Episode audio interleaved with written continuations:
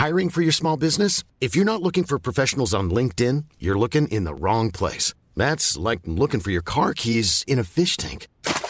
LinkedIn helps you hire professionals you can't find anywhere else, even those who aren't actively searching for a new job but might be open to the perfect role. In a given month, over 70% of LinkedIn users don't even visit other leading job sites. So start looking in the right place. With LinkedIn, you can hire professionals like a professional. Post your free job on linkedin.com/people slash people today.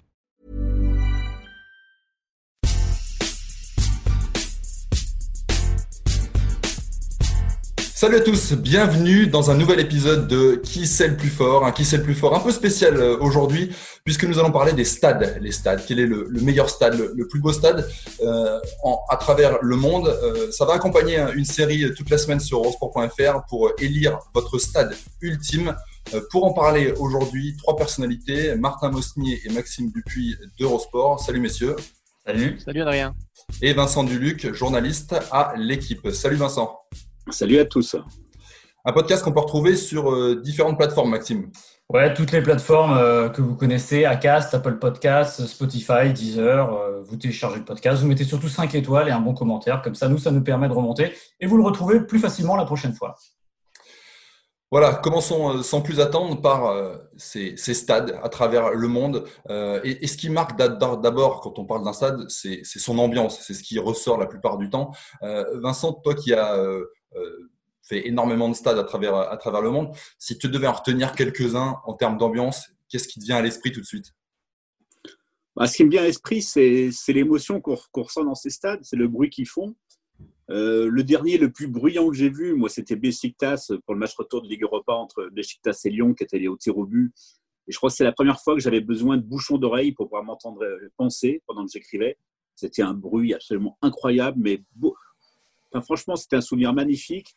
Euh, sur l'émotion, moi, ça serait un peu plus euh, une demi-finale de, Coupe de l'UEFA entre le Celtic et Liverpool euh, en 2003, avec, puisque ils, ils avaient tous les deux commis You'll Never Walk Alone, donc tout le monde avait des écharpes réversibles vertes et rouges. C'était assez fantastique. Donc pour moi, c'est un peu la, on va dire la folie de, certains pays, enfin des, pays, on va dire de la Grèce, de la Turquie. Euh, on sait que dans les pays latins, il faut descendre un peu plus au sud, à Naples ou à Séville, ou voilà, pour, pour, que ça soit un peu chaud. Mais moi, l'essentiel de l'atmosphère des stades que je recherche, c'est voilà, c'est plutôt en Angleterre. hein. Voilà, là, moi, c'est là que sont mes, c'est là que j'ai été baptisé. J'ai vu mon premier match à Arsenal en 1972. Oui, je sais, aucun de vous était né. J'espère que vos parents étaient nés quand même, ça me rassurerait. Oui, quand même. Ouais, quand même. Oh, Maxime, t'étais quasiment né, Ah, toi. je- et ça, alors ça, je, je l'attendais. Et T'es dans, la bonne décennie, mais plus vers la fin. Mais donc, ouais, moi, voilà, moi, je suis un peu plus par, par culture, je suis un peu plus ambiance anglaise, hein, ambiance britannique. Je connais, un- je connais pas les ambiances argentines ni les ambiances euh, d'Afrique, enfin africaines en dehors, en dehors du Maghreb et de l'Afrique du Sud. Et ça me manque un peu. J'ai vu comme tout le monde cette semaine le, classement des, des 30 plus belles ambiances dans, France Foot. J'ai- Voilà, et j'ai hâte de connaître le numéro 1, la Bombonera. C'est bien, ça montre que malgré mon grand âge, messieurs, il me reste encore des choses à faire. Je peux en parler, moi, de la, la Bombonera. C'est vrai que c'est un stade que j'ai fait en 2015 euh, pour un match de championnat. Et, ce que tu disais, Vincent, un, peu avant, c'est que les stades qui t'ont marqué, euh, les ambiances, c'est aussi sur des grandes affiches euh, de Ligue Europa, de, Coupe d'Europe. Euh, moi, à l'époque, c'était un, match de, de championnat contre Justicia et Defensa. Et un match finalement presque quelconque. Et ce qui m'avait impressionné, c'était l'ambiance, malgré le fait que ça reste un match de championnat. Euh, ce qui est impressionnant dans ce stade, c'est effectivement déjà l'architecture fait que euh, ça, fait c'est la petite bonbonnière, hein, c'est très très fermé et il n'y a pas seulement les supporters derrière les buts qui chantent, mais le stade entier chante. Et en fait, ça, apporte une caisse de résonance. C'est souvent ce qu'on cherche hein, dans les stades, une caisse de résonance énorme. Euh, et c'est vraiment ça qui, m'avait impressionné, la, force également, euh, la puissance euh, des chants et les chants qui ne s'arrêtent pas. Un chant en France, ça, la plupart du temps, ça dure euh, une minute, deux minutes, et on passe à un chant suivant. Il y a, il y a, il y a Pas un partout, arrêt. pas. Là, pas partout peut-être, mais c'est vrai que là, les chants durent 10, 15 minutes, et ça reprend, et ça reprend, et ça s'essouffle jamais. Et ça m'avait impressionné. Moi, moi j'ai fait moins de, de, de stades que Vincent, mais là où je le rejoins, j'ai fait, j'ai fait un match en Turquie. C'était au Konya Stadium, euh, bah, Turquie-France, c'était il n'y a pas, pas si longtemps. Moi, c'est la seule fois où le soir dans ma chambre d'hôtel quand je me suis endormi, bah, ça grésillait encore dans mes oreilles. C'est-à-dire j'ai eu des acouphènes toute la nuit et euh, c'était c'est la seule fois où ça m'est arrivé. Je me souviens d'une hola où ils ne font pas ça avec les mains mais en criant, c'est-à-dire que le bruit se répand dans le stade. Et c'est vrai que cette ambiance moi en Turquie, c'est celle qui m'a le plus marqué. Après là, où je rejoins Vincent aussi sur l'émotion. Moi j'avais fait le Dortmund Monaco euh, quart de finale de Ligue des Champions donc 2017 avec vous savez cette attaque du bus de Dortmund et le lendemain ce qui s'est passé dans le stade avec les monégasques et, euh, et, et, et les supporters du, du Borussia qui se mélangent, euh, c'était à vous ficher des frissons. Alors bien sûr, il y a ce signal Iduna Park déjà qui donne, euh, voilà, qui, on connaît tous l'ambiance là-bas, ce mur jaune. Mais en plus, avec ce contexte très chargé, voilà, moi, c'est les deux ambiances que, que je retiendrai. Alors euh, moi non plus, j'ai pas fait, j'ai pas fait tous les stades du monde, mais si je devais en retenir deux, ce serait Konya et, et le signal Iduna Park face à Monaco. Un, un, bruit constant dans les oreilles, moi j'ai le souvenir, c'était il y a 10 ans quasiment jour pour jour, c'était en Afrique du Sud avec les Vuvuzela. L'impression d'être dans un, dans un essaim d'abeilles constant pendant 90 minutes, ça c'était l'enfer. Et je me souviens que j'avais filmé euh, à l'époque, euh, j'avais le hasard a fait que j'avais filmé euh, sur mon petit téléphone le premier but des Sud-Africains contre la France. Et là, l'explosion, c'est complètement dingue. On a l'impression d'être entouré d'abeilles, c'est complètement dingue. Mais c'est pas ça mes plus belles euh, émotions déjà footballistiques, mais au moins au niveau de l'ambiance, moi c'est lié. Alors c'est lié. Moi j'adore le football évidemment de, compétition et d'équipe nationale. Et mes deux plus grosses émotions, je vais faire comme Vincent, je vais séparer le bruit et l'émotion. Le bruit pour moi c'est 2004, c'est euh, Stade de la Lousse. Portugal, Russie. Alors vu comme ça, ça paraît pas complètement dingue, sauf que c'est l'Euro au Portugal. Les Portugais ont perdu leur premier match contre les Grecs, ils perdent la finale et c'est déjà un match au coup près. Et ben, c'est la première fois, et c'est même des seules fois où j'ai entendu un bruit dans un stade, mais une espèce de fureur pour un match de poule. C'était complètement dingue, et vraiment, j'en suis ressorti avec des frissons parce que c'était vraiment une espèce de. C'était mon baptême de compétition internationale en tant que journaliste, mais en plus, avec ce bruit-là, c'était complètement dingue. Et le deuxième, là, c'est au niveau de l'émotion. Martin était avec moi, bah, Vincent y était aussi. Euh, 7 juillet 2016, Stade Vélodrome, France-Allemagne, où là, c'était vraiment exceptionnel. Et là, il y, a, tout parce qu'il y, a vraiment, en plus, bon, c'est en France, c'est l'équipe de France, demi-finale de l'Euro, c'est face à l'Allemagne, c'est à Marseille. Avec, euh, on parlait tout à l'heure du peuple des, des, Latins, mais là, on est en plein dedans. Voilà, c'était une fureur et c'était même pas dès la première minute, c'était même avant le match, c'était complètement fou. Je me souviens du dernier quart d'heure où le, score est joué et que c'est que c'est fait. On est en train d'écrire et on est complètement porté par cette ambiance qui est complètement euh, incandescente et c'est vraiment un truc complètement dingue. Et j'en rajouterai quand même un dernier parce que c'était vraiment l'endroit où je m'y attendais le moins. Stade de France, évidemment, France-Ukraine. Euh, Absolument. Le, le 3-0. Euh, j'ai eu la chance de faire la finale à la Coupe du Monde 98. C'était costard, les fameux costards cravates de Deschamps. C'était sympa, mais c'était pas ça. Là, c'était vraiment une espèce de fureur qu'on n'attendait pas à vivre là. Donc, c'est de la palissade que je veux dire, mais c'est vraiment lié à, à l'événement et presque aux gens. Voilà, peu importe peut-être l'architecture, c'est vraiment lié à ce qu'il va y avoir dedans. Parce que c'est pas forcément tout le temps lié au stade. C'est ça ouais, aussi le truc. Exactement. Ah oui, parce que là, c'était la surprise. Dans ce cas-là, oui. Ouais. Surtout mais, dans ce cas-là, le Stade de France, c'est quand même connu comme étant un stade où il n'y a pas d'ambiance. Et je ne sais pas s'il y a eu depuis une ambiance aussi folle. Non. Le France-Ukraine, c'est le summum. Moi, moi j'ai dû voir à peu près tous les matchs de l'équipe de France de foot au Stade de France depuis, depuis, depuis le janvier 98 et le, et le France-Espagne inaugural. Et ce France-Ukraine, qui a été rediffusé cette semaine par la chaîne L'équipe. Et, et, franchement, reste un truc, un, un ovni, un truc ouais. qu'on n'imaginait pas ici. Mais on, on disait à l'instant que ça dépendait du public. Mais c'est vrai. Et le France-États-Unis de la Coupe du Monde féminine au mois de juin dernier au Parc des Princes, je pense que ça a été le match le plus bruyant que j'ai vu au Parc des Princes depuis, euh, je sais ah pas, PSG. Non, depuis, depuis PSG-Barça, peut-être, euh, grâce mmh. au score ou depuis euh, PSG Steaua Bucarest, qui avait été absolument incroyable euh, il y a plus de 20 ans. Mais c'était un public nouveau. Il n'y avait pas cette euh, géographie des tribunes avec les Boulogne et Auteuil qui se répondent un peu, et puis les, les, tribunes latérales qui sont spectatrices. Là, c'était un nouveau public. Il y avait beaucoup de jeunes. C'était les cris étaient un peu plus aigus. Il y avait un peu plus de femmes, il faut dire la vérité. Et l'ensemble a fait un bruit. Il y avait une espèce d'enthousiasme. Moi, c'est une des plus belles ambiances que j'ai vues au Parc des Princes. C'est assez étonnant. Moi, j'aurais aimé revenir juste, Vincent, t'interroger euh, sur les ambiances, l'ambiance anglaise justement. Euh, moi, j'en ai fait que deux matchs. Hein. J'en ai pas fait beaucoup. J'ai fait Upton Park et j'ai fait euh, Old Trafford. J'ai jamais été aussi déçu, je pense, par une ambiance que, qu'à, qu Old Trafford. Euh, je m'en doutais un petit peu, mais malgré tout, il y avait que des gens qui prenaient des photos. Euh, globalement, c'était euh, bon après c'était pas un immense match pour Old Trafford, hein, c'était un Manchester Saint-Etienne Ligue Europa, je crois que c'était. Ah, effectivement, c'était pas un gros match. Pas non mais c'était pas un gros match, c'était pas un gros match pour à l'échelle de Manchester United. De plaisante, j'y étais et c'était assez sympa. Mais la, la, déception totale de, de ce Old Trafford euh, silencieux. Alors hormis les supporters de la SS, mais c'est pas ça que j'attendais moi. Et, et que des touristes, que des touristes dans le stade et autour du stade c'est quand même, c'est quand même un, mal qui ronge l'ambiance anglaise depuis quelque temps quand même. Oui, non, mais c'est vrai qu'il y a un phénomène en Angleterre où, l'atmosphère effectivement devient assez irrégulière. Il faut vraiment, pour, sentir vraiment toute l'ambiance anglaise, il faut que ce soit un derby, que les deux équipes se détestent, ou un classique entre Liverpool, et Manu, entre entre Arsenal et Tottenham, etc. Là, il y a vraiment une électricité. Ou autrement, il faut un scénario. Voilà. S'il n'y a pas de scénario, effectivement, ça peut être très calme et dans 50 ou 60% des matchs anglais, l'atmosphère est assurée par les supporters visiteurs. Les supporters visiteurs qui, quand ils sont à la maison, euh, sont très calmes. Dès, qu'ils se déplacent, c'est un peu d'eux que, que, vient, euh, que, vient, l'ambiance, d'autant qu'en général, contrairement en France, où on les part tout en haut, derrière des grilles, on pourrait peut-être presque leur jeter des cacahuètes, en Angleterre, ils ont les meilleures places. C'est des places derrière le but. Visuellement, c'est sympa.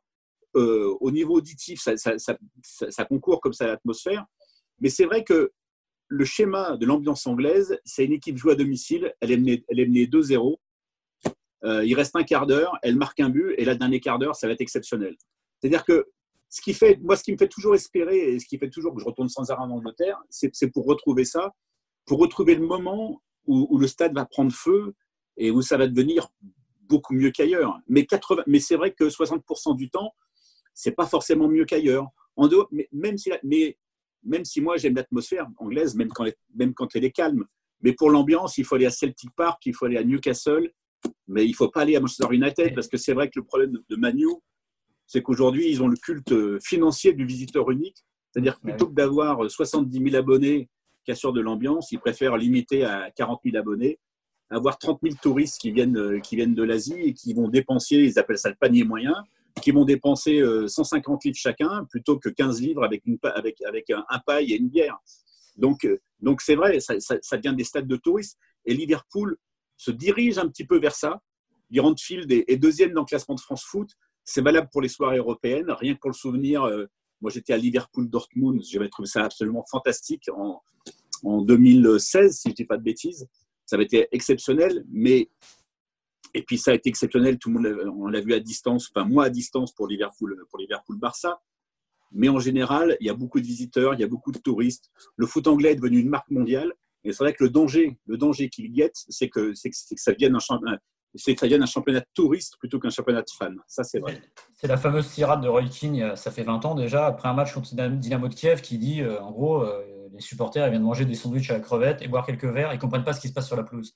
Alors déjà, c'était il y a 20 ans, euh, Manchester United n'avait pas été racheté par Glazer, alors imaginez maintenant ce que c'est devenu, où en effet, il vaut mieux avoir un nouveau spectateur tous les matchs pour qu'il aille acheter son maillot que 70 000 abonnés. Ce que, ce que tu disais, Vincent, sur le côté, euh, euh, il faut qu'il y ait un scénario de dingue pour que ça s'embrase en Angleterre, je pense que c'est un peu valable quand même dans beaucoup de pays. Euh, les ambiances, effectivement, ouais, d'un seul coup, vont exploser si tu as un retournement de situation. Moi, je me rappelle d'un match à, à Sao Paulo, enfin, Sao Paulo, Napoli, sur le San Paolo il n'y a pas une ambiance incroyable. Euh, ils étaient menés 1-0. D'un seul coup, ils ont égalisé euh, le Napoli un partout et ils ont marqué à la 92e par une signée. Le stade s'est mis à, s'est embrasé alors que jusque-là, c'était pas pas forcément euh, incroyable. Non, mais ça joue évidemment. Tu as quand même des stades où, où, on chante, j'allais dire 24 heures sur 24, 80, pendant les 90 minutes.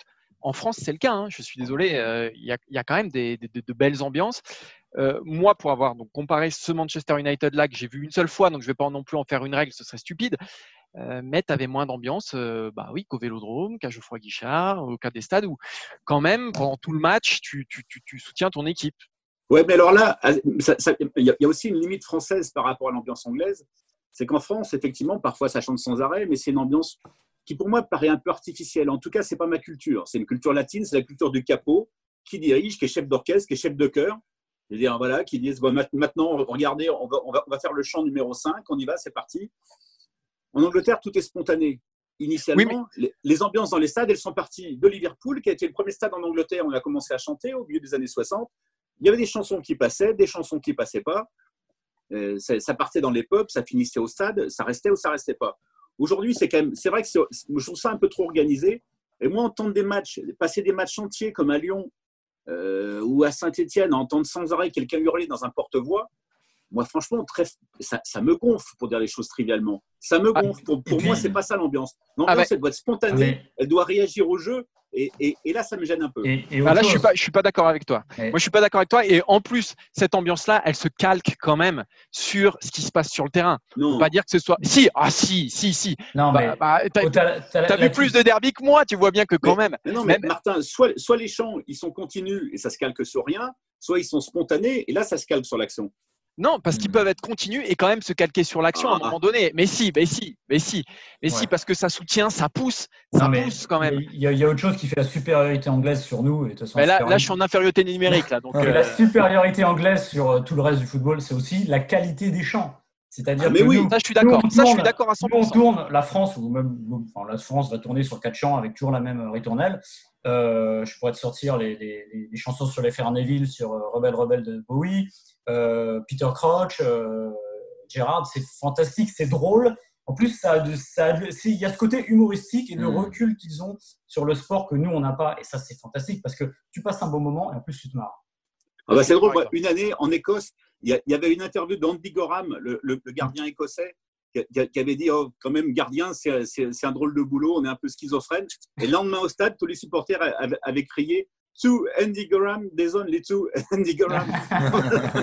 voilà, ça c'est, il y a, y pour ça, voilà. Et on parlait tout à l'heure du Stade de France. C'est vrai que je ne sais pas si le 1, 2, 3, 0, c'est pas la, meilleure et la pire chose qui soit arrivée au football français en termes de chant, parce que c'est devenu, euh, ok, il y a un symbole derrière ça, mais qu'est-ce qu'on a inventé depuis? Il n'y a rien. Donc c'est ça la difficulté, mais je pense que c'est culturel aussi, et c'est lié aussi même à leur culture musicale et à la nôtre, qui est complètement.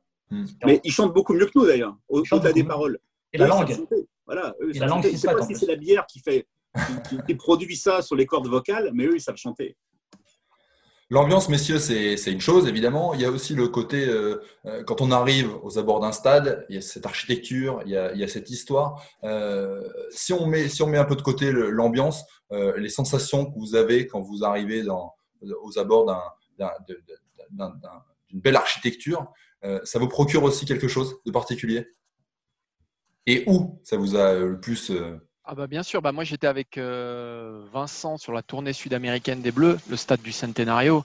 Mm. Si tu n'as pas des frissons quand tu rentres dans ce stade, euh, des blocs de béton, une passerelle en bois pour rentrer sur le terrain, une petite plaque monument mondial du football. Il y a en plus le, musée du foot là-bas avec la coupe Jules Rimet. Enfin bon, il y a tout qui réunit là-bas, une espèce de géant comme ça ovale de béton euh, qui est absolument exceptionnel. C'est un voyage dans le temps, le Centenario. Donc moi, c'est là-bas que j'ai eu la, ouais, la plus grosse émotion en termes d'architecture. Alors en termes d'ambiance, pas du tout, parce que déjà c'est un stade ouvert aux 80 puis c'était un France-Uruguay qui n'a pas non plus marqué l'histoire, mais euh, en termes juste d'architecture et de, et de place dans l'histoire de ce stade-là, euh, j'ai pas fait mieux. Mais l'architecture des stades, ça compte parce qu'en fait, c'est un peu nos cathédrales à nous, quand même, globalement. C'est-à-dire qu'on et puis, on sait bien que quand, les stades durent un petit peu, on, ressent un peu l'âme. Enfin, moi, je trouve que les stades ont une âme. Mais évidemment, ça ne vient pas tout de suite, ça vient, ça, vient au bout d'un moment. Donc, quand, quand aujourd'hui, encore à Londres, euh, je remonte le long de la Tamise euh, depuis Putney Bridge pour arriver à Fulham et à. Ah, j'ai oublié. Cottage. Craven Cottage. C'est mon stade préféré à Londres et j'ai oublié, le nom. Pour arriver à Craven Cottage, c'est fantastique. Tout est encore en bois, tout est encore. Enfin, c'est vraiment l'Angleterre d'il y, a, 80 ans. Et, à côté de ça, le souvenir, euh, juste un peu avant la Coupe du Monde 90, du nouveau San Siro, quand on arrivait un soir d'hiver dans le brouillard, qu'on avait l'impression qu'il y avait une espèce de vaisseau qui était allumé dans la nuit, un truc un peu, peu spatial, ça faisait un effet assez, enfin, complètement fou, quoi. Donc en fait, moi, tout, tout m'émeut dans les stades, aussi bien les grands que les, que les plus petits. Et, ça, parfois, ça ressemble à rien, comme le, Maracana à Belgrade. Euh, de dehors, ça ressemble à rien du tout. Et puis dedans, on ressent quand même quelque chose. Et puis parfois, c'est immense. Et puis, puis c'est froid. Il n'y a pas de règle. Quand on va à l'Emirates, moi, j'adore l'Emirates. Je suis supporter Arsenal depuis 40 ans. Mais 50 plutôt, oui. Ouais, le temps passe vite, 5 ans. mais, mais, euh, mais, mais, mais l'Emirates, ça fait rien, quoi. Il se passe rien. Enfin voilà, on ne on ressent pas beaucoup d'émotions. Alors qu'on en ressent à Newcastle, alors qu'on en ressent. Euh, mais hum, moi, j'adorais par exemple l'ancien vélodrome. avant, qu'un espèce d'imbécile d'architecte ait envie de nous faire au vélodrome une fleur de, Provence ouverte comme ça vers le ciel, sans toit, sans rien, et que tout se perde, mais l'ancien vélodrome, c'était, il, était, il, était, il était mal foutu, mais je trouvais ça formidable. Et, mais, mais je, suis toujours ému encore par le Parc des Princes. Je trouve que c'est le plus beau stade de foot en France. Pour moi, ça reste le parc, je trouve parfait. Je trouve que si, les, si le supporter était un peu mieux réparti géographiquement, euh, ça serait, ça serait assez fantastique comme stade de foot. Et, je trouve que le, le, parc, comme tu dis, il est, il est, il est beau, il est, il est bien parce qu'il a cette euh, unicité, c'est-à-dire que tu n'en as mm. pas deux pareils. Moi, le problème aujourd'hui que j'ai avec les nouveaux stades, c'est tu parlais de l'Emirates. L'Emirates, j'ai l'impression de le voir partout. J'ai l'impression que c'est un petit Wembley, l'Emirates. En plus, c'est rouge. C'est, Il manque ça. Et du coup, j'apprécie aujourd'hui les stades qui font au moins l'effort de ressembler à quelque chose de différent. Et là, je pense à l'Allianz Arena, par exemple, à, à Munich, mm. parce qu'il y a cette espèce de pneu blanc autour qui change de couleur tous les soirs. Même à l'intérieur, il ressemble pas trop aux autres. Il est gris, ça fait très, dire, c'est très germanique en fait. Il est très, mais il est, il est beau, il dégage au moins quelque chose et c'est important d'avoir cette identité-là. Et dans le même ordre d'idée que j'avais bien aimé, alors à l'intérieur c'était moins vrai parce qu'on sentait que la coque, c'était vraiment, c'est un peu une coquille d'œuf qui avait autour qui servait pas à grand chose. Hormis à le décorer, c'était Soccer City à Johannesburg. Au moins ils avaient fait l'effort d'avoir une architecture particulière. Moi, je me souviens, quand on arrive, en plus à l'époque, ils n'avaient pas fini autour de la Coupe du Monde, ils n'avaient pas fini les alentours. Il n'y avait pas de parking, c'était encore du sable. On sentait vraiment qu'il y avait un stade quasiment au milieu d'un chantier. Mais il avait cette coloration, cette particularité euh, artistique qui faisait qu'il ressortait et qui n'était pas. Alors, quand on est à l'intérieur, honnêtement, si je ferme les yeux, j'ai peut-être l'impression d'être à Lujniki, pareil. Mais de l'extérieur, au moins, j'avais l'impression d'être ailleurs. Et je trouve que il faut que les stades gardent ça au moins, parce qu'on comprend qu'aujourd'hui, ce sont devenus, devenus, des lieux de vie, comme ils disent. Euh, il faut faire de la zone commerciale, ok, moi je ne suis pas d'accord avec ça, mais puisqu'ils y vont, qu'ils y aillent. Mais au moins qu'à l'extérieur, on ait au moins quelque chose qui dise là, on est au vélodrome, là, on est à Lujniki, là, on est à Soccer City. Mais juste par parenthèse sur, le sujet, en fait, le risque pour le foot européen, c'est de faire comme la NBA, c'est-à-dire d'avoir des stades mm. et des salles, mais qui se ressemblent complètement. J'ai eu la chance de voir 20 ou 30 matchs sur NBA mais il n'y a pas une salle qui. Je ne suis jamais allé à Boston, mais autrement, il n'y a pas une salle qui m'ait laissé un souvenir unique. À la limite, j'ai bien aimé Brooklyn, euh, j'ai trouvé, que Brooklyn était sympa. Mais l'identité des stades, c'est important. Et par rapport au gigantisme, je trouve que le nouveau de Tottenham, il est pas mal. Franchement, moi, j'y suis allé peut-être une dizaine de fois. Et franchement, je trouve qu'il y, y, a un truc un peu particulier. Il y a une espèce, de mur de supporters sur un côté, derrière un, derrière un but, sans séparation, qui est, qui est plutôt sympa. La localisation aussi, euh, a, une ah importance. Bah, le Tottenham, typiquement, c'est encore en ville. Euh, les stades, euh, voilà, bah. on parlait de Gerland, pas Gerland, le nouveau, le, stade des Lumières, qui est maintenant le Groupama Stadium, qui est à l'extérieur de la ville. Ça, joue aussi, ça, les stades qui restent en centre-ville. Bah, il, y a quelque chose de, de, de, magique. c'est pareil pour l'Alliance Arena. L'Alliance Arena, il est très beau, mais il est au milieu, pas de nulle part. on passe à l'autoroute, on passe à côté, mm. on voit cette espèce d'ovni là. Et oui, en effet, tu n'as pas cette âme-là. Euh, même l'Emirates, qui est encore dans, dans, la ville, qui est dans, dans Londres L'expérience, elle commence au fond au moment où tu décides d'aller au stade et au moment où tu en repars. C'est-à-dire que tu as plus cette. Euh, même à Chelsea, où là, il y a un embouteillage fabuleux parce qu'il y a le métro qui juste à côté, il y a ce côté autour des stades où bah, l'expérience, voilà, elle commence avec un verre au pub avec les supporters, etc. Et elle se termine, euh, je ne sais pas, une heure après le match, le temps de rentrer. Mm. En effet, quand on arrive à, j'allais dire à Gerland, mais au Groupama, bah oui, il y a deux, trois, deux, trois pas bistrot, mais des trucs pour aller boire un coup. Et c'est pas pareil parce qu'on est au milieu de nulle part, parce que c'est des ovnis et des, vaisseaux spatiaux qui ont été posés bah, là où il y avait la place. Comme, celui de Nice, un petit peu. C'est un peu. Voilà, c'est un petit peu les mêmes. Moi, ces deux stades là de Nice et de Lyon, j'ai un peu de mal parce qu'ils voilà, ils représentent. Ils sont posés là. C'est exactement ce que tu dis, Maxime. C'est des vaisseaux posés là. Et moi, par exemple, celui de Bordeaux. Alors, il est loin de la ville. Euh, mais il y a un effort architectural, il y a un petit quelque chose. Alors je ne sais pas s'il résistera autant parce qu'il est très, il est, très hein. blanc. Non mais il est, moi, moi je, l'aime bien. Préfère aller, je préfère aller à Lyon qu'à Bordeaux. Hein. Non, non, mais je te parle pas de l'ambiance. Non, mais je parle du stade l'intérieur et l'ambiance. À Bordeaux, il n'y a plus personne qui y va. Quoi. Mais oui, oui, mais il est joli. il est joli. Le, le, stade de, le stade de Bordeaux, je le trouve très joli avec ses petites, euh, petites oui, il est joli. barres métalliques. Mais, c'est une souricière en plus, c'est une souricière, t'en reviens jamais. Quoi. Ah oui, ça c'est sûr, ça c'est certain. Ça, certain. Et c'est marrant parce que là, tu parlais, je reviens sur les salles NBA. En effet, toute la modernité, euh, pour en avoir fait quelques-unes aussi, c'est fantastique. Euh, moi, la meilleure que j'ai faite, c'est Orlando parce qu'elle est hyper moderne, etc. Mais c'est vrai que tu as toujours l'impression qu'ils se ressemblent. En revanche, ce qui est assez paradoxal, c'est que les stades de foot américains euh, ont été pris aussi par le gigantisme, mais tu arrives encore à leur donner une identité. Je mm. suis étonné qu'ils aient réussi à maintenir ça. Par exemple, le stade de Seattle est complètement dingue. Je ne sais pas si vous voyez comme il est fait, mais une espèce de vue sur la ville derrière qui n'existe pas ailleurs. Et c'est ça, en fait, pour moi, le défi des, du sport européen, c'est d'arriver sans doute, malheureusement, à ces stades-là, parce que je pense qu'on est parti dans ce sens-là et qu'on ne reviendra pas en arrière, mais de garder à chaque fois une unité qui donne l'impression d'avoir un, endroit unique à chaque fois et non pas euh, de se croire dans le même stade où que l'on soit, en fait. Et moi, j'ai eu la chance en 1995, quand je suis arrivé à l'équipe, de suivre l'Ajax. Mmh. Il y avait plus mauvaise année que 1995 pour commencer à suivre l'Ajax à partir des quarts finales. Et donc, à l'époque, l'Ajax jouait en championnat au vieux stade de mer. Mmh. Euh, la, Saddam Arena, aujourd'hui, Johan Cruyff Arena n'avait pas été construite, au bord de l'autoroute, un peu plus mmh. loin, au sud de la ville. Mais en Coupe d'Europe, jouait au vieux stade olympique d'Amsterdam. Mais c'était un vieux stade avec des barbelés et tout. Et je me souviens, euh, le quart final retour contre Split et la demi-finale contre le Bayern. Mais du coup, les supporters, c'était comme à Saint-Etienne dans les années 70, ils arrivaient trois heures avant. Et trois heures avant, ils commençaient à chanter les, chansons à bière, etc. Et tout. Et l'atmosphère était extraordinaire. Et du jour où ils, ont, où ils sont allés à, à, l'aréna de l'autre côté du périph', alors c'est vrai que les conditions d'accueil étaient bien meilleures et que parfois l'ambiance juste au début du match était sympa. Mais, mais les gens commençaient à, à, prendre leur place cinq minutes avant le coup d'envoi comme c'est le cas aujourd'hui en Angleterre. Et ça, ça, a été une, transformation totale des atmosphères dans les stades. En fait, plus les stades ont, pu accueillir normalement les spectateurs et plus l'atmosphère d'avant-match s'est affaiblie.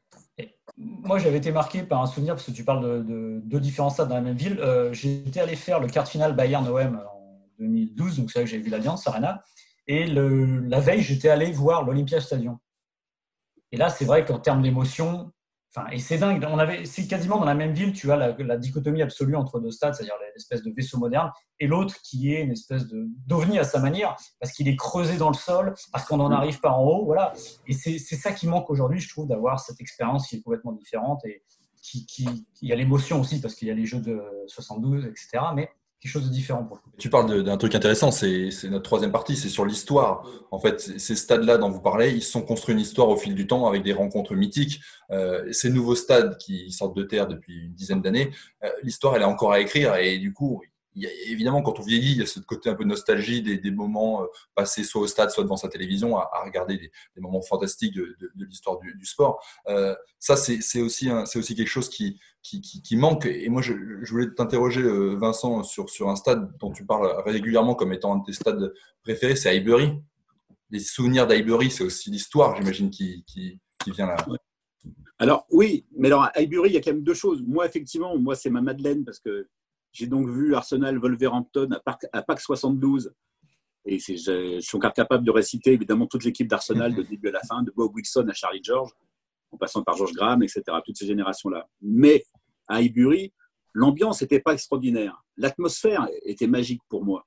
Mais je reconnais que l'ambiance n'était pas extraordinaire. Et bien avant d'être à l'Emirates, les, les, supporters adverses se, moquaient d'Highbury en, en, surnommant Library, la bibliothèque.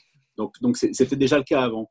Mais, mais sur le, ah, j'ai perdu le fil. Je voulais dire quelque chose là-dessus sur. Euh, oui, si, sur l'âme des stades et sur le fait que. sur l'histoire.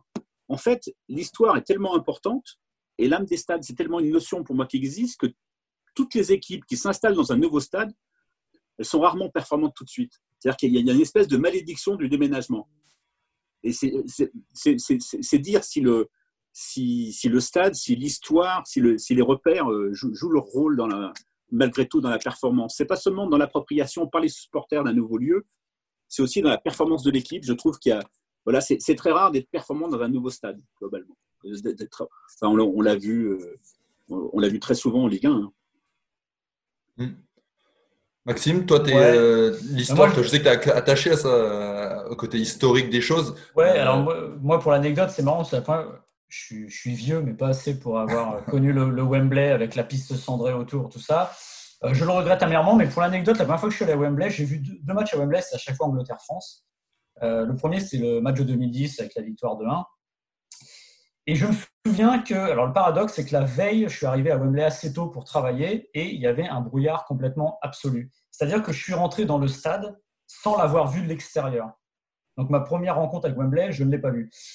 Euh, je commençais à écrire un papier sur le stade, etc., la transformation, ce qui était devenu, en partant du principe, euh, une idée toute préconçue, dire ça va pas être terrible parce qu'ils ont enlevé la piste, etc. Et je me suis retrouvé euh, pour le quart d'heure d'entraînement de l'équipe de France le mardi soir dans cette espèce de cathédrale gigantesque. C'était en novembre, il y avait de la brume. J'avais, enfin, je n'étais pas tout seul évidemment, on était peut-être 50 dans le stade.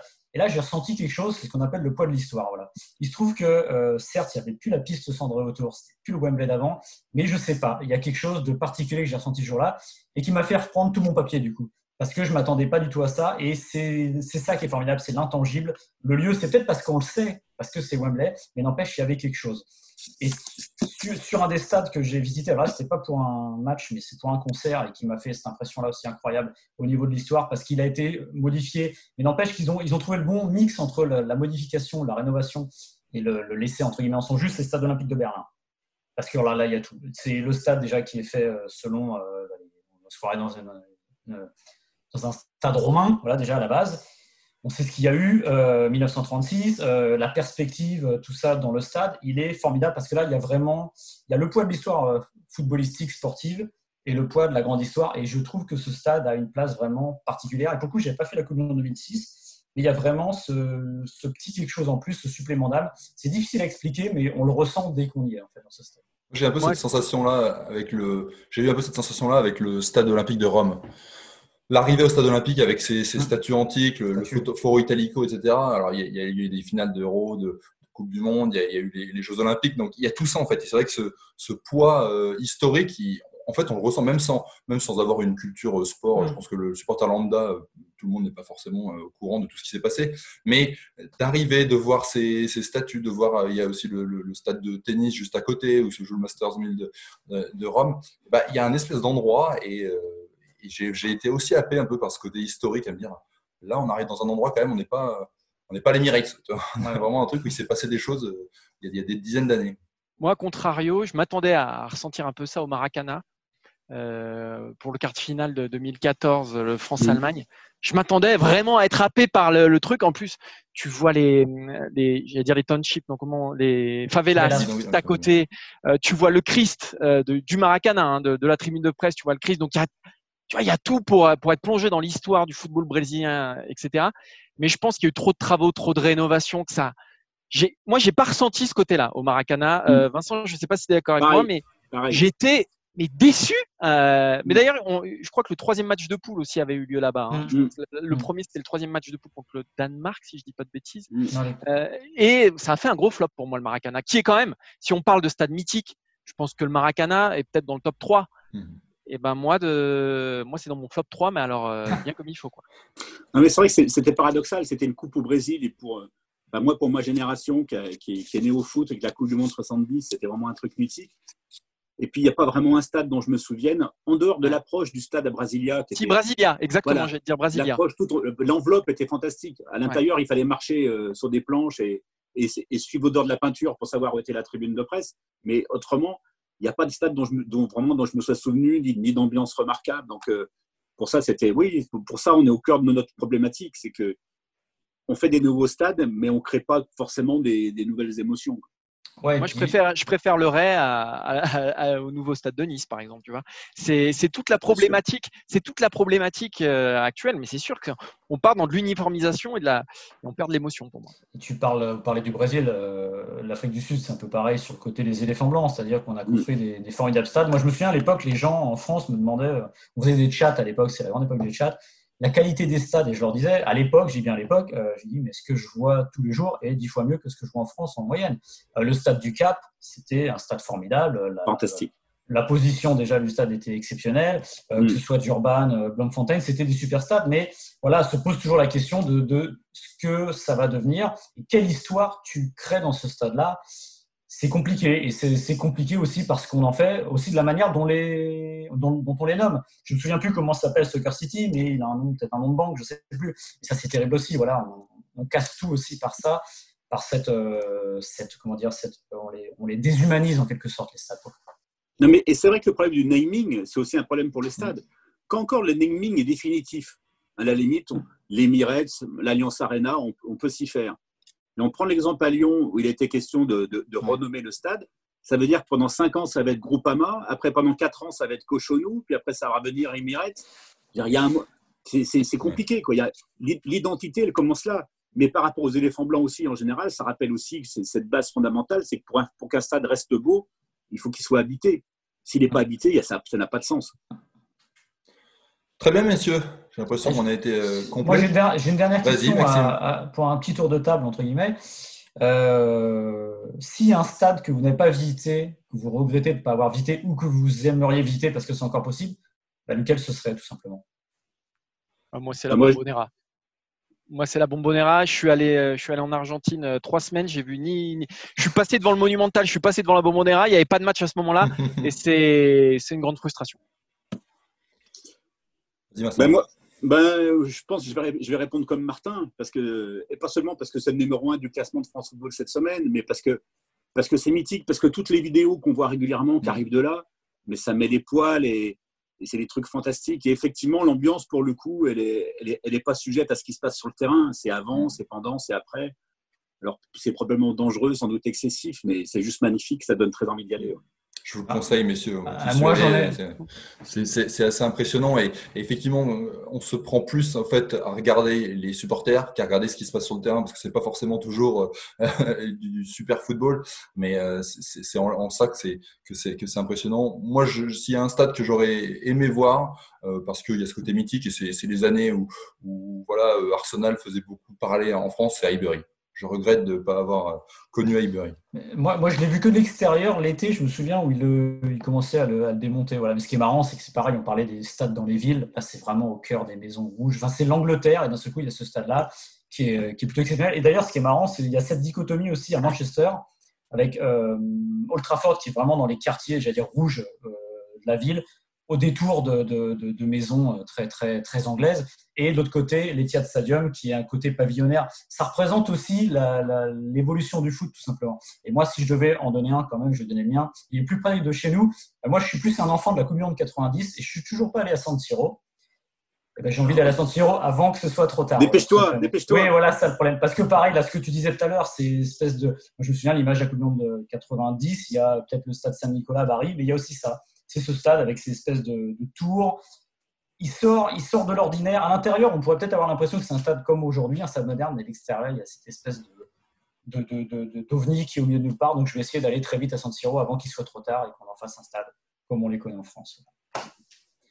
Merci messieurs, merci euh, Vincent Duluc, on rappelle journaliste à l'équipe, Maxime Dupuis et Martin Mosnier, journaliste à Eurosport. Ce podcast, vous pouvez le retrouver sur toutes les bonnes plateformes de diffusion. N'hésitez pas à nous mettre, à nous noter 5 étoiles si, si vous avez apprécié. Oui, 5 étoiles. N'hésitez pas à mettre 5 étoiles forcément. Ah, ça sert à rien, tu vas pas dire aux gens de mettre une étoile.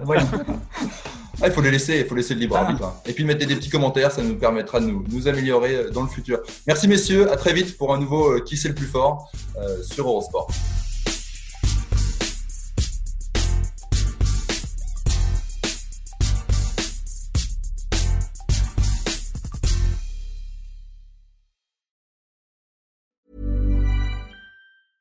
Mom deserves the best, and there's no better place to shop for Mother's Day than Whole Foods Market. They're your destination for unbeatable savings, from premium gifts to show-stopping flowers and irresistible desserts. Start by saving 33% with Prime on all body care and candles. Then get a 15-stem bunch of tulips for just $9.99 each with Prime. Round out Mom's menu with festive rosé, irresistible berry chantilly cake, and more special treats. Come celebrate Mother's Day at Whole Foods Market.